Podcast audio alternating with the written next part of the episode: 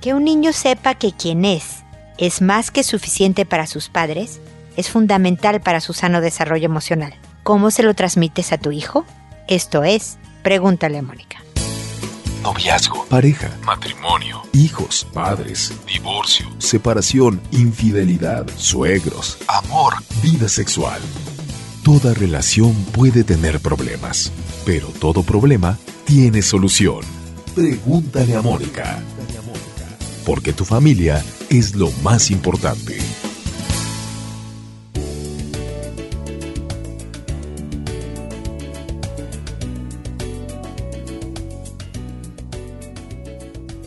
Bienvenidos amigos una vez más a Pregúntale a Mónica. Soy Mónica Bulnes de Lara, como siempre. Feliz de encontrarme con ustedes en este espacio en donde se les invita a oír los podcasts, todos los que hay de Pregúntale a Mónica, 13 años y medio ya de, de, estar casi semanalmente con ustedes. Y digo casi porque muchas veces publico más de un episodio a la semana y he tenido alguno que otro episodio de por saludo, por asuntos de distinta índole, hasta vacaciones de repente, ¿por qué no? Este, de no publicar en una semana. Así que digamos que es por semana que nos encontramos aquí y me pueden oír por Spotify, me pueden oír directamente de la página, me pueden oír de muchas maneras. Así que la suscripción siempre es gratis. Pueden incluso descargarlos desde la página hacia su celular para escucharlos cuando y donde quieran sin hacer uso de los datos de internet en su celular. Así que no hay gasto alguno para, para escuchar Pregúntale a Mónica y ahí hay un banco entero de información sobre relaciones interpersonales, ya sea de trabajo, por supuesto, pero sobre todo con las gentes que nos importan, la pareja, la familia, los hijos, los amigos, etcétera. También estoy, por supuesto, en redes sociales para que también me busquen por ahí, por la que sea de su predilección, Instagram, LinkedIn, Twitter, Facebook, por todos lados, hasta Pinterest. Y también hay videos de YouTube, hay libros, hay muchas cosas. Visiten la página para que sepan cuáles son las opciones que están ahí. Y hoy quiero hablar de un tema que me encuentro recurrentemente, ya sea en mi consulta personal, en las consultas que ustedes me hacen a través de la página, en la vida en general, ¿no? Adultos y chicos que sobre todo están viviendo problemas, muchas veces se originan porque de alguna manera les llegó a estos jóvenes o adultos la idea de que no eran suficientes, que como son ah, deberían de mejorar, que deberían de cambiar, deberían ser distintos. Por ejemplo, me pasa mucho ver que los introvertidos son muy incomprendidos. Y salió un verso sin esfuerzo. Pero la verdad es que los papás, por puro amor, ¿eh? yo no estoy diciendo que, que sea por mala onda ni mucho menos, pero por puro amor, tratan de decirles que sean extrovertidos, es decir, que sean otros. Y en vez de, de, pensar el hijo, o a lo mejor conscientemente si piensa, bueno, claro, debería yo ser más social, salir más, tener más amigos, el mensaje secreto que le queda a esta persona es, como soy yo, no soy suficiente, no, no está bien. Y crecer con ese estigma es bien pesado para la salud emocional. Así que vigilemos cómo tratamos de ayudarle al hijo, porque yo sé que muchos papás tienen toda esta intención de ayudarlo, de yo veo que está en problemas y cómo le transmito. Si está flojeando en el tema de la, de la escuela, del no académico, ¿cómo le digo que se aplique? ¿Uso la palabra tonto? Estoy diciendo, mira tu hermano qué buenas calificaciones se saca o ve el promedio de tu grupo y tú dónde estás. O sea, la forma en que motivamos, la forma en que corregimos, en que hacemos consciente a los hijos de un defecto, porque por otro lado también es bien importante hacer consciente a los hijos de que no son perfectos, de que nadie es bueno para todo, de que todos nos equivocamos y demás, pero está en la forma en que lo hacemos que es clave porque esta, eh, por ejemplo, cuando un, un niño que está en la pubertad o un adolescente en esta etapa que se ponen difíciles y pesados y que ellos saben que son difíciles y pesados. Y yo le estoy diciendo lo que es natural en esta etapa. Yo le explico lo que es esperado y que es normal que haya hecho tal cosa porque es propio de la edad, bla, bla, bla. Ayuda a decir, ah, mira, no estuvo bien que hiciera esto, pero tampoco es que yo sea un monstruo, porque luego hay personas que son muy extremas en su calificación, muy duras para evaluarse. Entonces, este es el mensaje. ¿Cómo le transmites a tu hijo que como él es, está bien? que eso es suficiente para ti, que estás más que orgullosa, que de todas maneras hay cosas que corregir, que de todas maneras hay cosas que trabajar, pero que como es, es maravilloso.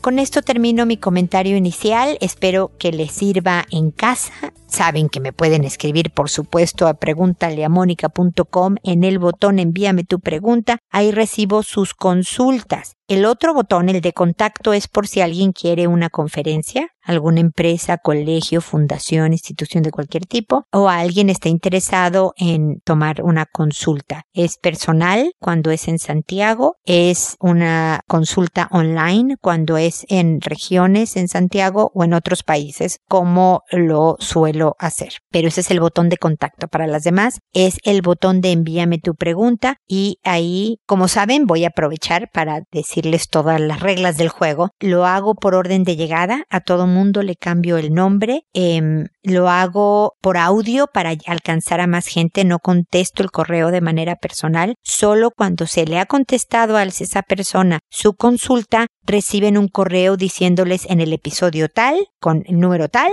se respondió a tu consulta y además te llamaste tal cosa en el episodio, como les cambio el nombre para que sepan quién es ustedes, aunque por supuesto van a reconocer su propio mensaje, ¿no? Lo hago por orden de llegada, me tardo, no puedo responder inmediatamente, pero siempre contesto, siempre voy a responder, espero siempre también llegar con alguna idea, perspectiva, estrategia que todavía puedan aplicar en el caso. No me he topado todavía con algún tema en que diga, chin, pues ya pasó, ya no hay nada que hacer. Siempre hay temas que continúan, que hay que complementar y que hay que reforzar y por lo tanto espero siempre llegar a tiempo. El día de hoy empiezo con Tulia, que me dice, hola Moni, lamento mucho lo que pasaste con tu mami. Para los que no sepan, mi mamá falleció a principios de año, una mujer, ahorita para los que oigan dentro de muchos años este episodio, eh, estamos en junio y mi mamá falleció en marzo, en el 2 de marzo. Una mujer viejita y, enferma, tenía efisema pulmonar para los que fuman. De verdad, yo regresé a, a Santiago, mi mamá estaba en México, un poco traumada de los efectos nefastos del cigarro en los pulmones de una persona. Pero, pero bueno, gracias por tus condolencias, mi querida Tulia. Me dice, te mando un gran abrazo. En los últimos meses, Urbano y yo hemos cambiado actitudes para bien. Cuando Urbano se enoja y levanta la voz, yo me quedo callada y después él regresa y se disculpa y se nota que se dio cuenta del error. Llena el lavavajillas todas las noches y seguido pone su ropa sucia en la esquina que le pedí me he dado cuenta de muchas más errores míos. Tengo muchos miedos y por eso estoy como perro con rabia. Me di cuenta que me tardo un día en entender qué me molesta y cómo mejorar. Es bueno. Antes nunca me daba cuenta. A Urbano le detectaron testosterona muy baja y pronto le harán estudios para ver por qué. Y le dijeron que eso influye en el mal humor. Cuando me dijo solo lo abracé, pero al día siguiente me di cuenta de algo que siento. No se lo he dicho y no creo hacerlo. Estoy enojada porque desde que nos casamos no busca tener sexo conmigo y cuando yo lo intentaba me rechazaba. Me decía él estaba en otra etapa, que él estaba en el conocimiento y yo en lo carnal.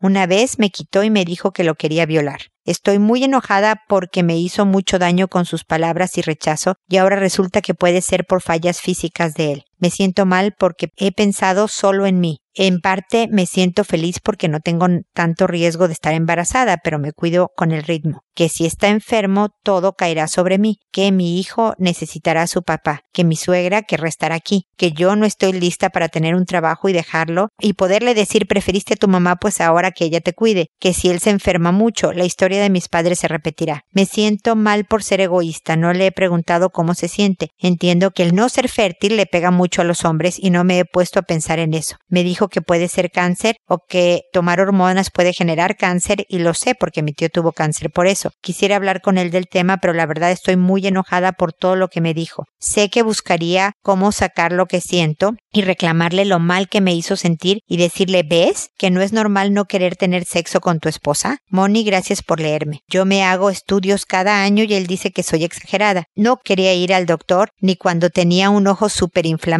Fue porque saqué la cita y si no iba, de todos modos le cobraban. A ver, mi querida Tulia, pues mira, gracias por desahogarte conmigo. Yo creo que muchos de los enojos y frustraciones es bueno que lo hagan por este lado en lugar que con la pareja. Me da mucho gusto que tú y tu esposo estén trabajando en mejorar las cosas. Es importante que se traduzcan. Es importante que él sepa, por ejemplo, que te toma todo un día agarrar la onda. También a él le toma un rato. Tú me has dicho que sube la voz y después regresa y te dice, oye, perdón, ¿no? O sea, traduzcanse, enséñenle al otro cómo funcionan ustedes de manera que se den esos espacios, estas oportunidades de decir, a ver, pues que se vaya, que reflexione y, luego venga. ¿Me explico? Esa parte de la traducción con el otro es bien importante. También es bueno que reconozcas, mi querida Tulia, no solo en lo que él ha fallado, pero también tus fallas. Porque ya sabes que yo doy mucha lata en que debemos empezar con nosotros mismos, porque es muy difícil, si no es que imposible, cambiar al otro. No tenemos ese poder.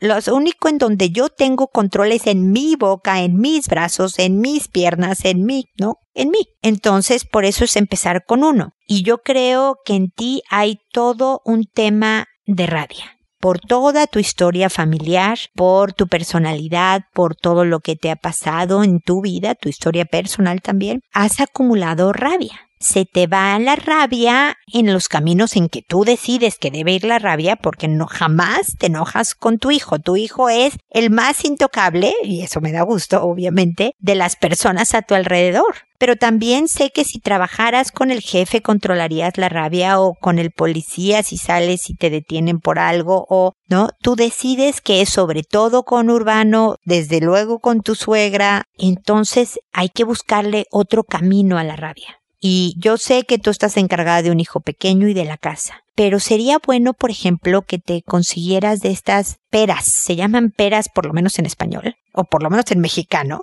las de box, ¿no? Donde entrenan a dar puñetazos, porque a lo mejor la otra, la de kickboxing, la, la, larga y todo, es como muy voluminosa para donde tú vives, ¿no? Pero dar patadas, dar golpes, brincar, necesitas sacar con algo de, de impacto tus rabias pero un impacto saludable. No quiero que luego te dañes las rodillas o otras cosas, pero es importante que canalices de una manera más sana toda esta energía negativa que cuando tú me dices y le pregunto a mi marido cómo está, voy a irme al, pero tú, ¿por qué no fuiste al doctor si yo te lo dije cuando? Y tú sabes que ya no hay manera de cambiar lo que pasó, Tulia ya no hay manera de que él ya hubiera ido al médico hace miles de años y estuviera en tratamiento y que esto no hubiera pasado. Los hubieras no sirven para nada. Están aquí ya hay un diagnóstico, ya saben que hay una explicación técnica, que él se trataba de explicar en su cabeza lo que le pasaba y te decía que él estaba en la onda conocimiento, para él a lo mejor dentro de su masculinidad y el saber que no tenía tanto deseo sexual y tal y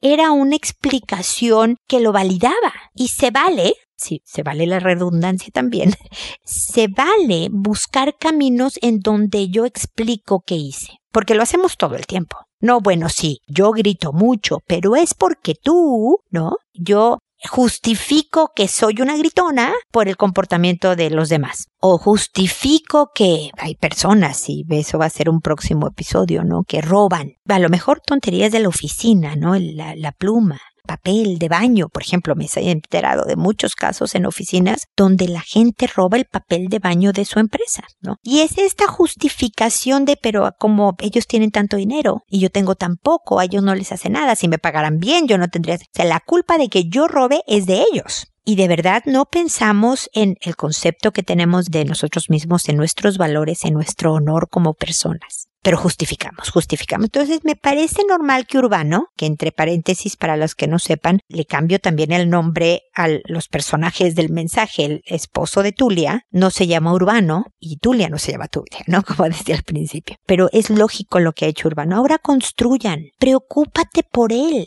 Si están tratando de tener estos cambios para bien y de entenderse, si descubren que en el fondo, mi querida Tulia, los dos son seres imperfectos, con historias distintas que hicieron que tuvieran unos defectotes, pero que son buenas personas como lo eres tú y Urbano, y que los dos están absolutamente locos de amor por su hijo, y que cada quien lo hace de diferente manera y expresa estos amores y la educación de distinta forma, pueden llegar de verdad a construir una buena relación, Tulia. Porque te vas a encontrar a otro, tú lo sabes, creo que eres mexicana, creo, que nuestra tierra dicen en una segunda relación es otro infierno, solo distinto demonio, ¿no? Porque verdaderamente al rato la nueva persona que creíamos que este sí es el bueno y el hombre de mi vida o la mujer de mis sueños, saca sus defectos, saca su lado oscuro, saca sus debilidades y sus cortedades como humano porque todos los tenemos. Y al rato volvemos a tener problemas.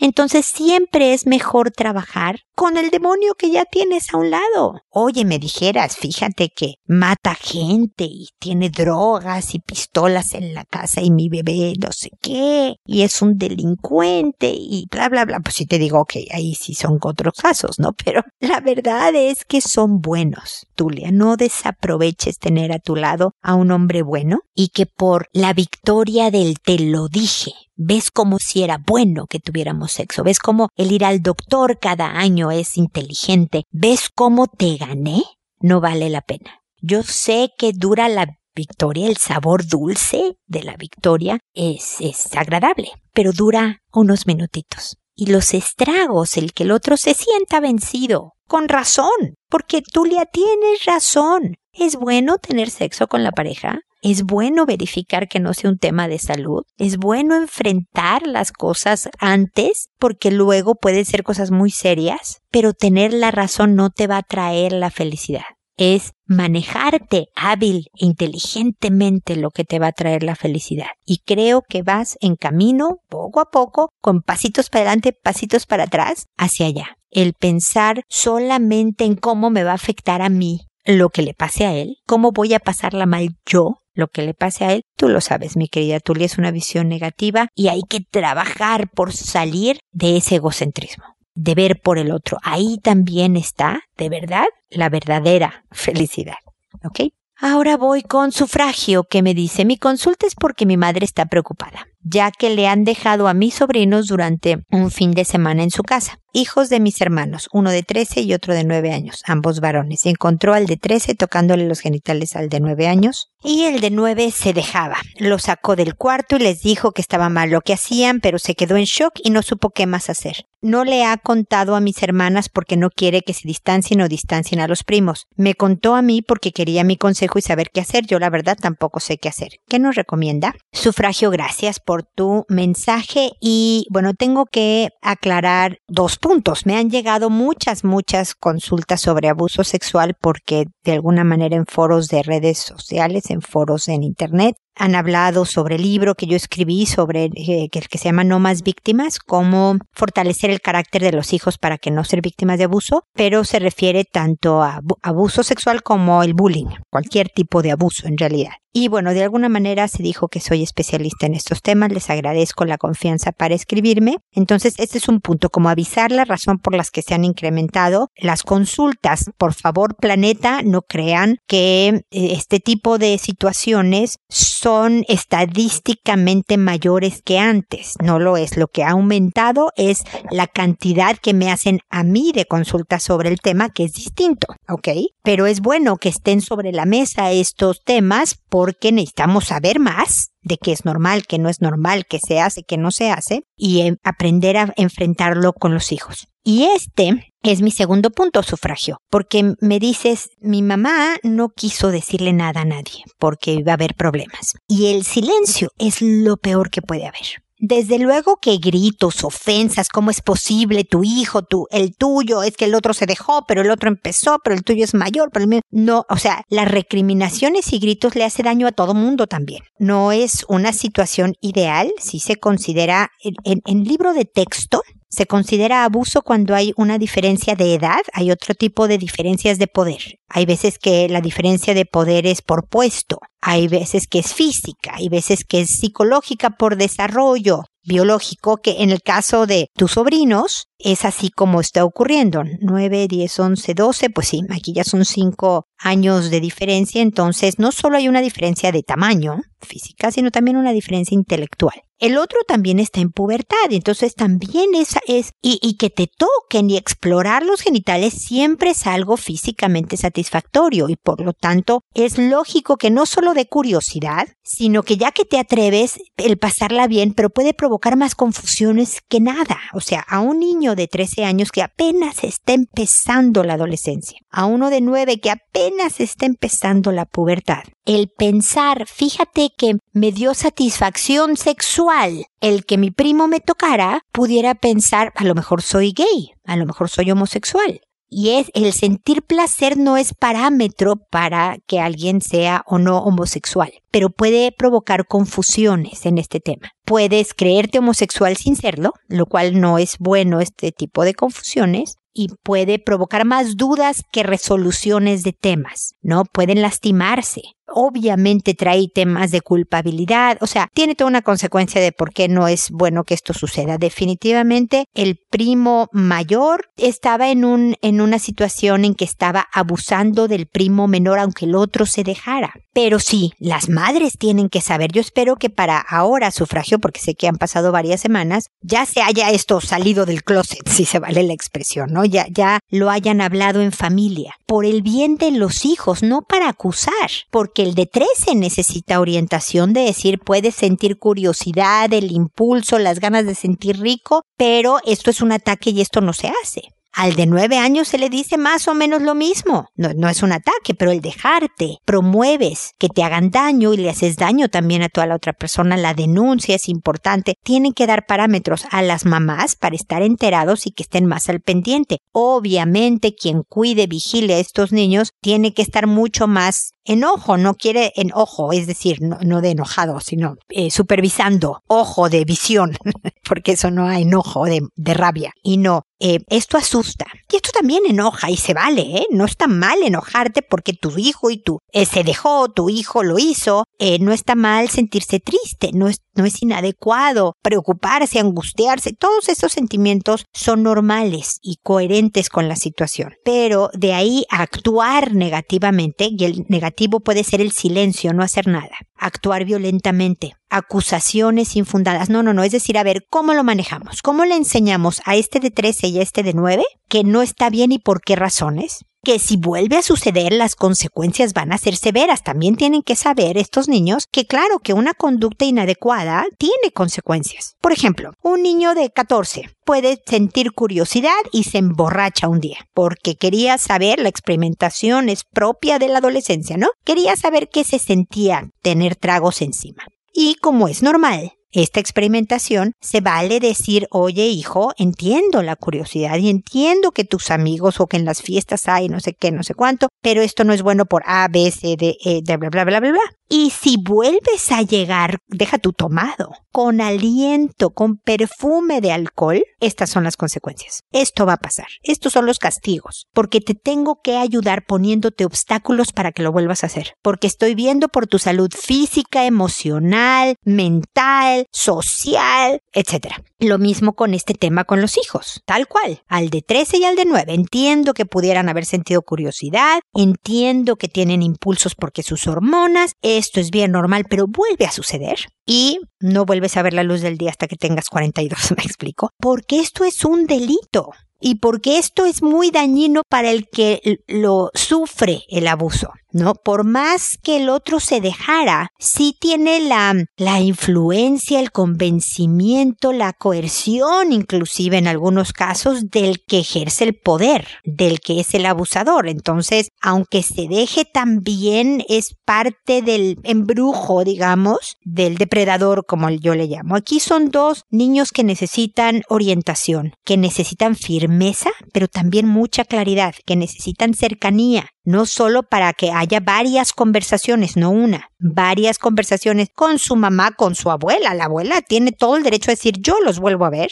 ¿no? Porque si les dijo eso no se hace, qué mal. Y chum, calladitos, ¿no? Después todo. No, no, no. Entonces estuvo muy bien. No lo vuelven a hacer y no en mi casa y no sé qué. Pero la abuela se vale que a los dos meses repetir. Y acuérdense, ¿eh? No los quiero ver en algo que parezca esa conducta. Y el papá de estos niños también puede opinar para hablar un poco de la perspectiva masculina, conversaciones, cercanía, claridad, repetidas veces, con consecuencias claras, hablando de términos como abuso sexual, como delito, como el daño físico, emocional, de verdad que pueda tener, todo eso sufragio es lo que recomiendo que sean los motivos de conversación. Ojalá, como te digo, no suceda en una sola sentada, sino en varias y cortitas. Y desde luego, el amor que sienten todos, la abuela, las tú como tía, los papás de estos niños, entre los primos y demás, no tiene nada que ver. La hermana que tiene el hijo de nueve puede seguir amando con locura a su sobrino de trece. Eh, no tiene nada que ver el amor que yo siento por ti, pero vuelves a tocar a mi hijo.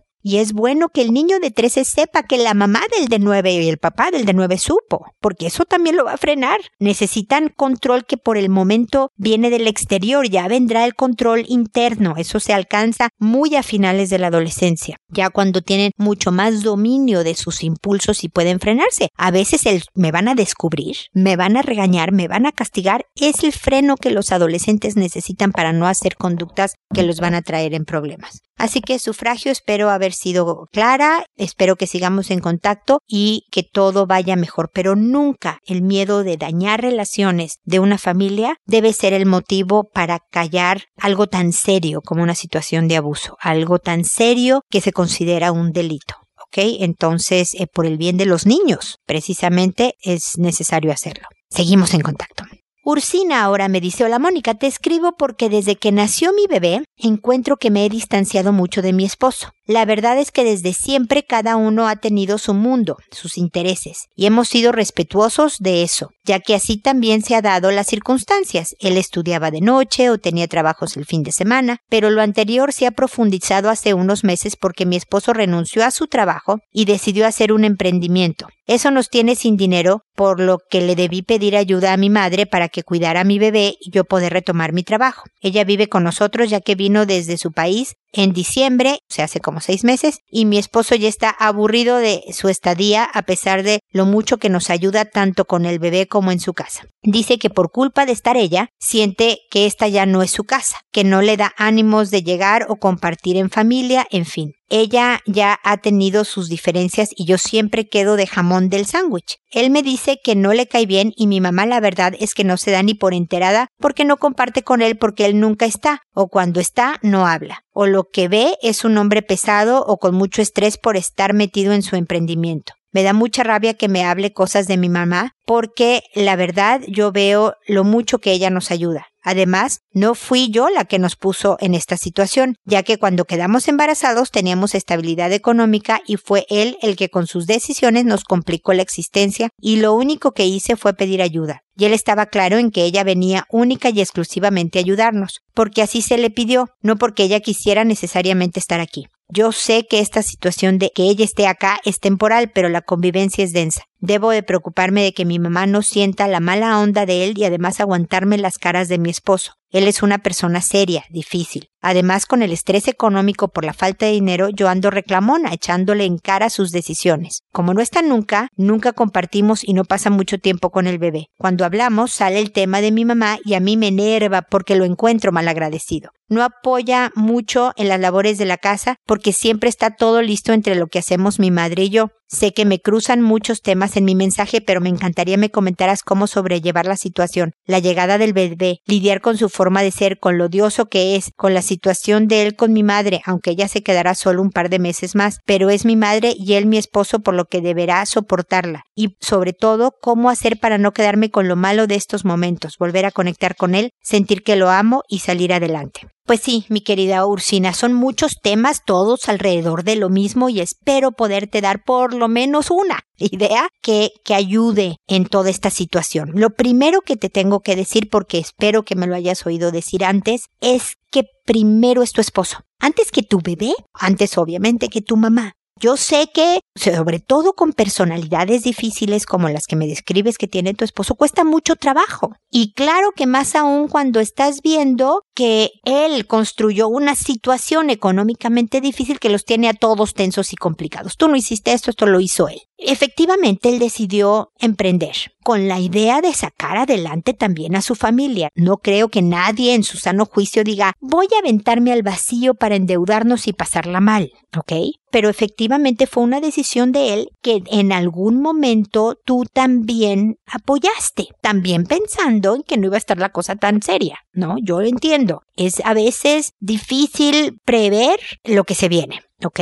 Pero es mejor cuando lo ves como una decisión de ambos, ¿no? Es más difícil cuando la cosa no está funcionando. Te voy a poner un ejemplo. Yo sé de muchas matrimonios porque me muevo en ese mundo, yo vivo en Chile y soy mexicana. Me muevo en un mundo en donde he conocido a muchos extranjeros que se van vienen a vivir acá o, en, a veces en otros países donde he vivido. También este tema de un matrimonio, una familia se va a vivir a otro lado. Y en muchos casos, la esposa, y a veces es cuando la esposa es la expatriada y se trae al marido, pero generalmente es el hombre el que trae a la familia, estadísticamente hablando en números nada más. Y las señoras empiezan a decir, es que me trajeron, es que yo no quise, es que no me quedó de otra, porque pues ese es su trabajo, entonces yo obligada me fui. Si lo ves así, definitivamente va a ser una pesadilla la experiencia. Si lo ves como el qué horror, mira lo que nos pasó por lo que tú decidiste hacer, Sí, va a ser más pesado. No va a cambiar nada tu situación económica si tú cambias de actitud, Ursina.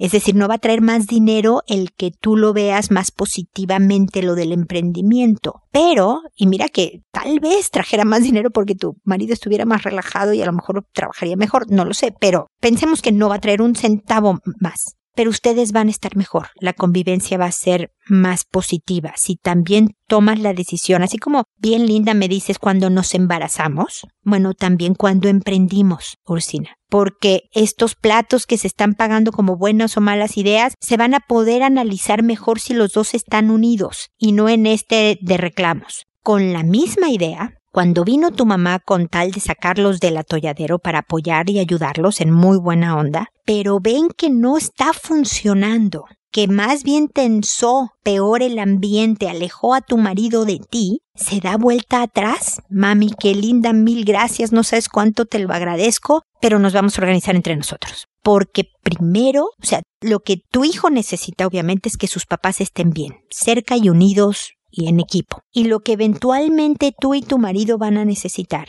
es que ustedes dos estén bien porque este pequeño se va a ir un día a hacer su propia vida y que tú tengas una pareja, un compañero, un apoyo, una conversación con alguien más, alguien que comparte el amor por el hijo, bla, bla, bla, bla, bla, va a ser fundamental. Nunca vas a descuidar a tu hijo si pones primero a tu esposo. Entonces, hazles sentir que son primero. Si todavía está tu mamá por ahí, bueno, aprovecha y tengan una cita. Ojalá, yo sé que no hay presupuesto para cosas más, más caras, ¿no? Pero, ¿por qué no? No sé. No sé de dónde eres tú. Acá está haciendo un frío espantoso porque es, pues otoño todavía, pero se está acercando un invierno frío. Pero, y te iba a decir, pues acampen, ¿no? Si no van a tener una noche de hotel, porque cuesta caro, acampar a lo mejor. A lo mejor no. A lo mejor de verdad hacer un día de campo para que ni siquiera paguen un restaurante si ahorita no hay presupuesto. No importa, salgan, ustedes dos. Vayan a pasear un parque tomados de la mano comiendo un helado. No van a hablar de tu mamá, de que él te diga, pero ¿cómo es que tu mamá yo no la aguanto porque mira que bla, bla, bla? De alguna manera puede que, sin que tu mamá lo haga, se sienta juzgado porque tu mamá está ahí. Tu mamá se da cuenta de cómo él no está produciendo en casa, no está cuidando a su hija como él quisiera. Y sin que tu mamá haya pronunciado una palabra, a lo mejor él mismo se autopresiona, porque es una persona de una personalidad difícil. Pero sean creativos, sean creativos en cómo mejorar. Él va a participar más en casa si no está tu mamá por obligación, porque no va a haber de otra. Somos tú y yo, chato. Así que ven y ayúdame a poner la ropa en la máquina de lavar, ¿cómo se llama esto? La lavadora, mientras yo seco los platos, ¿no? Porque ya no está mi mamá. A lo mejor hasta con extrañarle empiece a apreciar la presencia de tu mamá, pero, pero lo principal es cuidarte de verdad es posible que él esté más dispuesto a repensar lo del emprendimiento si ustedes dos están bien y tú se lo puedes decir con amor, oye, ¿cómo ves? ¿Cómo van las cosas? ¿Cómo ves tú la perspectiva? No inmediatamente, ¿no? Que, que estén reconciliándose, pero primero tienes que trabajar la tierra con tu marido para que se puedan dar estas conversaciones. Esto es solo el principio. Sé que no te digo mucho, mi querida Ursina, pero espero que sea suficiente para que puedas darle una pensada y empezar a trabajar en el acercamiento con él. Decirle tú vas primero, no mi mamá. Y amas a tu mamá y le agradeces infinitamente a tu mamá, pero tu mamá debe también de ver que lo primero es que tú defiendas tu matrimonio. Así que trabajen en estar juntos. Y si el bebé es chiquito, pueden de verdad dormirlo ya que no esté la suegra y tener estas cosas de cenar juntos, viendo una película frente a la tele, en plan medio romántico. Yo me acuerdo que eso me pasaba cuando vivíamos en Estados Unidos, tampoco tenía parientes allá y, y mis hijos eran chiquititos y yo no era de babysitter, ¿no? De contratar a alguien como para salir yo y que no conociera yo a ese alguien. Entonces eso, dormía niños y ya que llegaba mi marido, preparaba algo enfrente de la tele y como nos encantaba ir al cine antes, veíamos la película en la casa medio conviviendo en plan romanticón. Me explicó ahí, con creatividad se puede. Trabajen en eso, ya que eres tú la que me escribiste, trabaja tú en empezar esta labor de hacer sentir a tu marido que de verdad te tiene y que cuenta contigo y que, que quieres sentir y vivir nuevamente lo que fueron en el origen y yo espero que puedan reencontrar esa chispa por ahí, ¿ok? Espero de todas maneras que sigamos en contacto y espero, amigos, que nos volvamos a encontrar en un episodio más de Pregúntale a Mónica. Recuerda, siempre decide ser amable. Hasta pronto.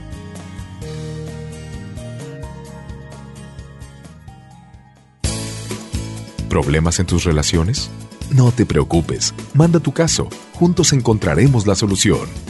www.preguntaleamónica.com Recuerda que tu familia es lo más importante.